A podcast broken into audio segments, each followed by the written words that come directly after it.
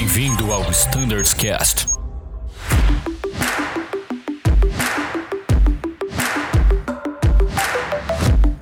Fala pessoal, aqui é o Danilo novamente e esse episódio é a continuação do último episódio do ATR. Então, se você não ouviu o episódio imediatamente anterior a esse, corre lá, assiste, são 15 minutinhos de conteúdo e vem pra cá assistir a continuação. Sem delongas, vamos direto ao ponto, fique ligado aí na continuação do episódio.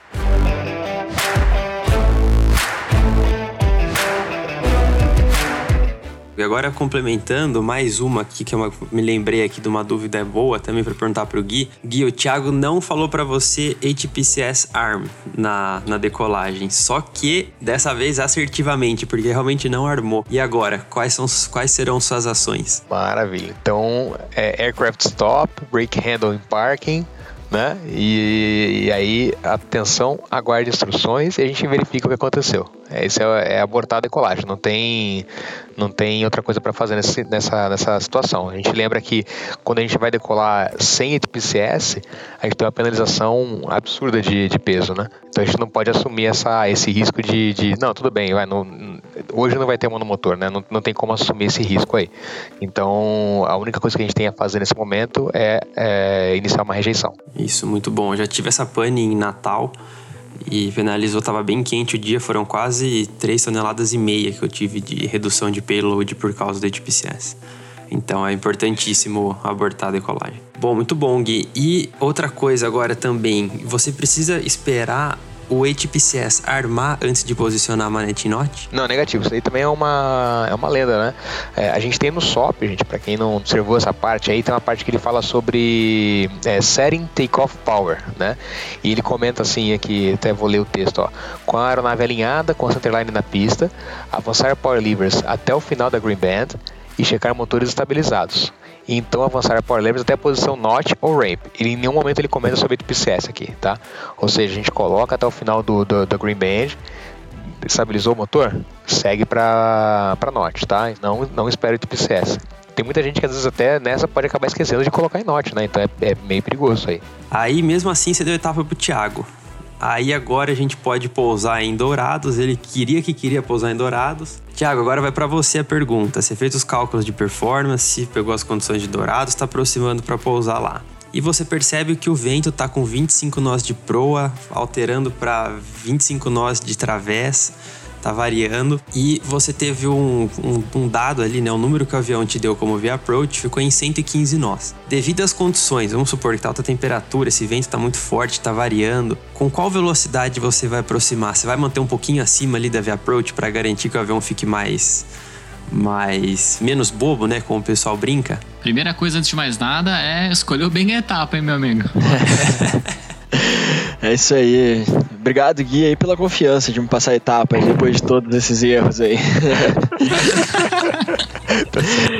Mas beleza, vamos lá, Bruno. Então, com que velocidade eu aproximo? Vamos lá, aí tu tocou em mais um mito aí da rota, né? Por vezes, alguns aviadores tendem a se, a se sentir mais confortáveis aproximando com uma velocidade superior à via approach. Mas daí a gente tem que se lembrar o que, que é a via approach, né? A via approach é a VREF plus né, a correção, né? Nesse caso aí a correção seria o wind factor, né? Então, a gente tem essa correção justamente para garantir uma margem em relação a uma turbulência, uma eventual shear. Então a gente já tem isso contemplado pela via approach. Então a velocidade que eu vou aproximar são exatamente esses 115 nós. Né? Claro, a gente tem os 10 nós ali né, é, para trabalhar na janela de estabilização, né? 10 nós acima e 5 nós abaixo, mas eu vou trabalhar essa velocidade. Eu não vou lá deixar é, um torque e vou deixar a velocidade ficar variando ou ficar vindo é, em uma velocidade superior a 115 nós. Minha velocidade de aproximação vai ser 115 nós, que nem tu falou. Muito bom, muito bom, perfeito, Tiagão. Lembra que a gente tem os critérios lá de estabilização, né? Mais 10 menos 5, né? Porque a gente tem para variar de velocidade. Mas é isso aí, a velocidade que o avião nos deu é para confiar e seguir nessa velocidade. E lembrando também que essa questão de aproximar acima da via approach aí pode ser um fator contribuinte para um eventual deep landing. Beleza, Brunão, tá perguntando pra caramba pra todo mundo aí, ninguém pergunta nada pra você hoje, hein? Tá muito facinho essa vida, né? tá fácil.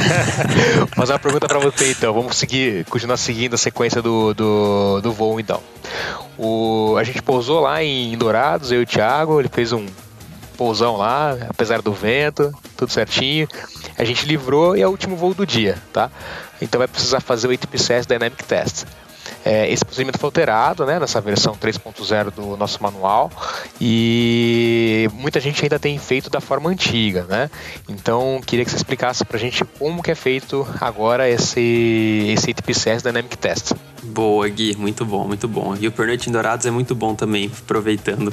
Dá pra ir pra Pedro Juan Cabaleiro lá no, no Shopping China, tem muita coisa boa lá. Isso, exatamente, exatamente. Não, então, Gui, mas é, o teste agora ele tá um pouquinho mais demorado, o, o shopping vai ter que esperar um pouco mais, na verdade.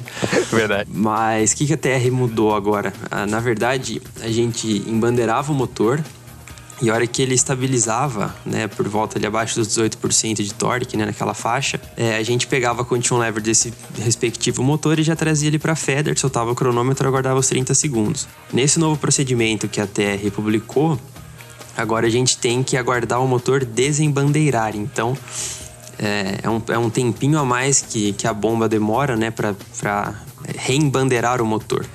Então, isso tem que ser feito em ambos os lados, então acaba tomando um pouquinho mais de tempo.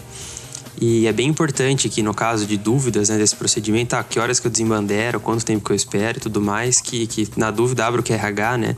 Ele está ali nos daily checks, é muito importante que, que, em caso de dúvidas, você faça passo a passo ali, seguindo o que está descrito no nosso QRH. Legal, mais uma coisinha aqui, a gente teve que fazer o icing também, né?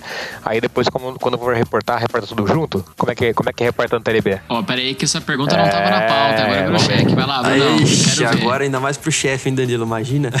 não, pessoal, não pode, tem que ser, os reportes têm que ser separados, tá bom? Um de cada vez né, de acordo com a, com a política de reportes no TLB, lá qualquer dúvida tem no nosso MGO o capítulo de manuais e formulários e tem que ser separado, tá, pessoal? E, muito importante, tá? O detalhe do reporte. Por exemplo, assim, se você, teve, se você teve uma falha no icing test, por exemplo, é muito importante você colocar qual sistema falhou, em que fase do voo ele falhou, é, em quanto tempo depois de ser acionado ele falhou qual era a sua velocidade e tudo mais. Quanto mais detalhes você tiver, mais fácil vai ser para o pessoal da manutenção responder e mais assertivo vai ser a mais assertiva vai ser a correção para esse tipo de falha.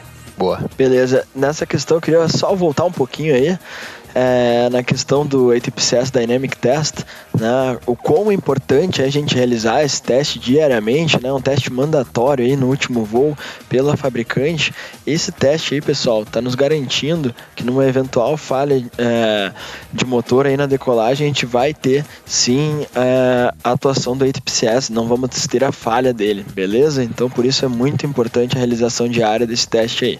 Isso aí. E, e Azul, é, a gente teve um, até um encontro de operadores que tinha média mundial de ATPCS Dynamic Test que, era, que eram feitas né, dos operadores. E Azul está muito acima do, do, da média. A gente está fazendo é, sempre conforme é recomendado no, pelo fabricante no último voo do dia. A gente sabe que ele é demorado. Às vezes a gente bate aquela vontade de ir logo pro hotel e logo para casa, mas vamos, é, vamos continuar fazendo, que é muito importante esse teste, tá? Aí, ó, muito bom, muito bom. E pessoal, beleza, já falamos de vários mitos da rota, acho que agora a gente pode alternar um pouquinho, falar sobre algumas curiosidades da rota, né? Brunão, tem alguma curiosidade aí que o pessoal acabou mandando aí de pergunta ou que faz parte aí do contexto dos próximos meses? Tem, tem sim, Danilo. É, uma pergunta que, que sempre surge aí, né, pra gente é a questão da, do táxi em, low visibility, né? Que a gente até alterou o nosso additional procedures e essa parte foi alterada no SOP também. Uh, antigamente o procedimento falava com um número de visibilidade que era 400 metros, hoje em dia a gente padronizou para para os mínimos do CAT1, que é 800 metros de visibilidade ou RVR abaixo de 550. E foi incluído também no SOP, na revisão 6, o que gerava muita dúvida né, do stand-by, porque hoje, como a gente faz o teste dos freios com a aeronave em movimento e você tem que fazer todos os checklists com a aeronave parada, é, você faz todos os procedimentos, você faz o pushback, aciona os dois motores, faz todo o checklist com a aeronave parada. A hora que você chegar no item breaks do taxi checklist, você fala stand-by, prossegue seu táxi, seu ponto de espera. Assim que você tiver com a aeronave parada, você completa o checklist. e segue com o Before Takeoff checklist, né? Faz o down to the line, below the line, todos com a aeronave parada. Isso é muito importante. Isso foi incluído no nosso SOP também para não gerar dúvidas.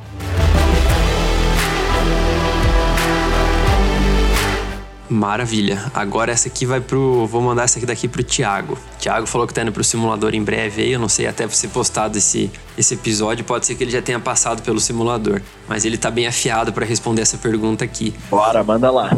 Tiago, agora quanto ao monomotor na decolagem, em condições normais e icing conditions, qual que é a principal diferença do mono em icing? Vamos lá então, Bruno, para te responder, é, eu começo falando quando que a gente realiza uma decolagem em icing conditions, né?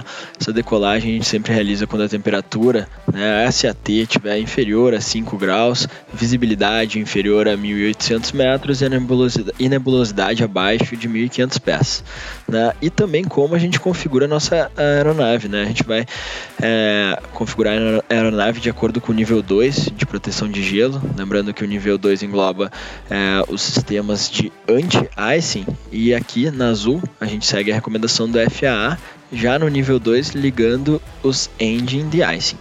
Beleza?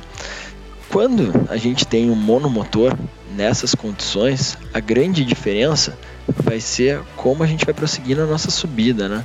A nossa subida a gente vai prosseguir mantendo é, o flap 15, né? Com a velocidade VFTO Icing flaps 15, né? E sempre surge aquela dúvida, né? Quando que eu posso limpar a nave? A gente só vai poder limpar a nossa aeronave uma vez que a gente tiver nivelado e a minha performance permitir a manutenção da minha VMLB 0, ou seja, minha icing bug, plus 10 knots, ou quando estiver clear of icing conditions. Beleza, Brunão? Ô, Tiagão, também complementando, tem aquele, aquela situação de espera em condições de gelo, né? Quando a gente está em espera em condições de gelo bimotor, é proibido, né? Com, com, com flap 15, mas monomotor não tem essa não tem essa limitação, né? Fala mais aí pra gente. É, exatamente, Gui. Por exemplo, se tua VMLB 0 for 155, né? Tua Icing Bug for 155, né? Uh, o Plus 10 vai ser 165. Então tu pode manter ali o 170 se tiver performance para isso monomotor, né? Tu não precisa o flap. Mas por exemplo, se a sua Icing Bug, né? Tua VMLB 0 for 162, né? É, tu vai ter que manter a espera 170 nós e tu vai ter que utilizar o recurso do flap aí. Beleza? É bom esclarecer isso aí mesmo. Muito bom, Tiagão. Perfeito, cara. Perfeito. Olha lá, o pessoal tá afiado pro simulador, é isso aí. tá afiado, tá afiado. Então já sabe que essa pergunta não pode fazer pro Thiago, tá? Façam outra aí mais difícil, de preferência. É, se o checador estiver ouvindo, ó, já sabe que essa daqui ele já tá sabendo demais. Já tá... Espero que esse episódio saia depois do meu simulador, então.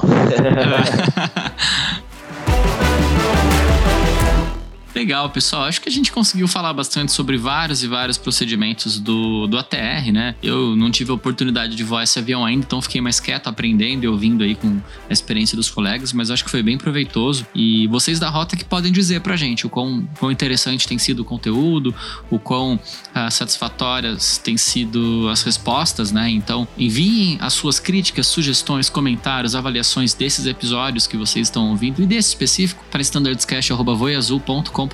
Assim a gente consegue aprender, crescer e melhorar onde a gente tem eventualmente falhado, tá? É, bem, não sou youtuber, mas eu preciso dar um recado para vocês. Deixem o like aqui nesse vídeo. Se o seu aplicativo de reprodução de podcast tiver aquele sistema de avaliação por estrelas, avalie aí o nosso episódio com sinceridade, né? Quantas estrelas você daria para o nosso conteúdo? Isso ajuda a gente também a avaliar aonde a gente pode melhorar, tá bom? Caminhando já para o fim, a gente vai passar para as considerações finais. Quero passar a palavra para o Tiago. Tiagão, encerra aí para a gente, cara. Deixe o seu recado, quem sabe um contato. Bom, Danilo, primeiramente te agradecer, agradecer ao Bruno, ao Gui Lima por estarem compondo aí a mesa comigo.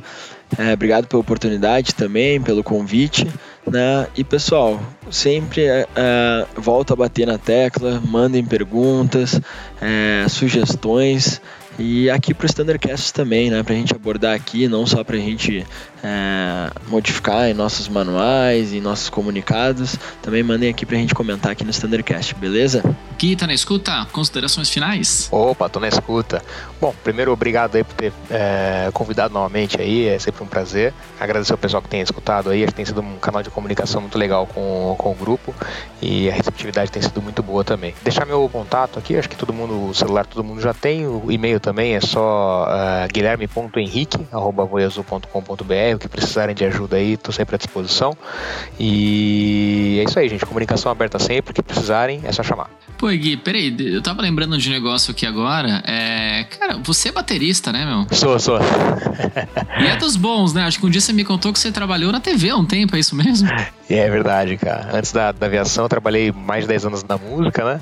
Eu tinha uma escolinha de música também, né? Trabalhava com alguns artistas, fazia assim, bastante gravação de CD também. E fiquei uns quatro anos e pouquinho trabalhando no SBT, nas orquestras do SBT. E depois fiquei um tempinho também na Record, trabalhando no, no, em algumas orquestras também lá. Foi bom, foi um tempo bem gostoso aí. Deu pra, deu pra me divertir bastante. Hoje em dia resta um, um, bom hobby, um hobby gostoso. Que legal, Gui, que bacana. Lembrei aqui, pô, achei interessante. Conheci até o Silvio, né? Mas, oi! Eu não sei me o Silvio. conheci, conheci, trabalhei, trabalhei bastante com o Silvio. Eu, eu posso chamar ele de patrão. Que legal, bacana então, Gui. Ô Danilo, você me deu uma boa ideia agora, viu? Eu acho que a próxima vinheta do Standards Cast, a terceira vinheta, vai ser o Gui que vai desenvolver pra gente, hein? O que, que você acha? Pode ser, vambora. Ah, mas só se for um solo de bateria, cara. Tipo, 30 segundos na bateria. Você topa, Gui? Topo.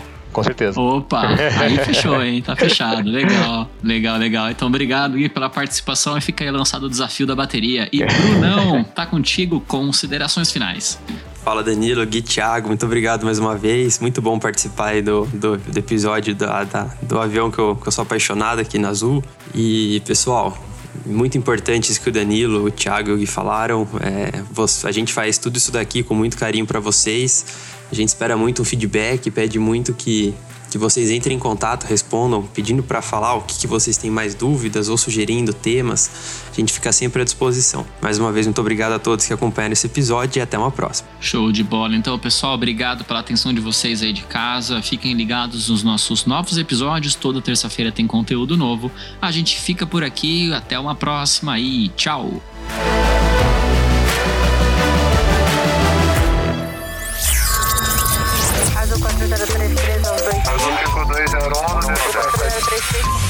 Você ouviu ao Standards Cast.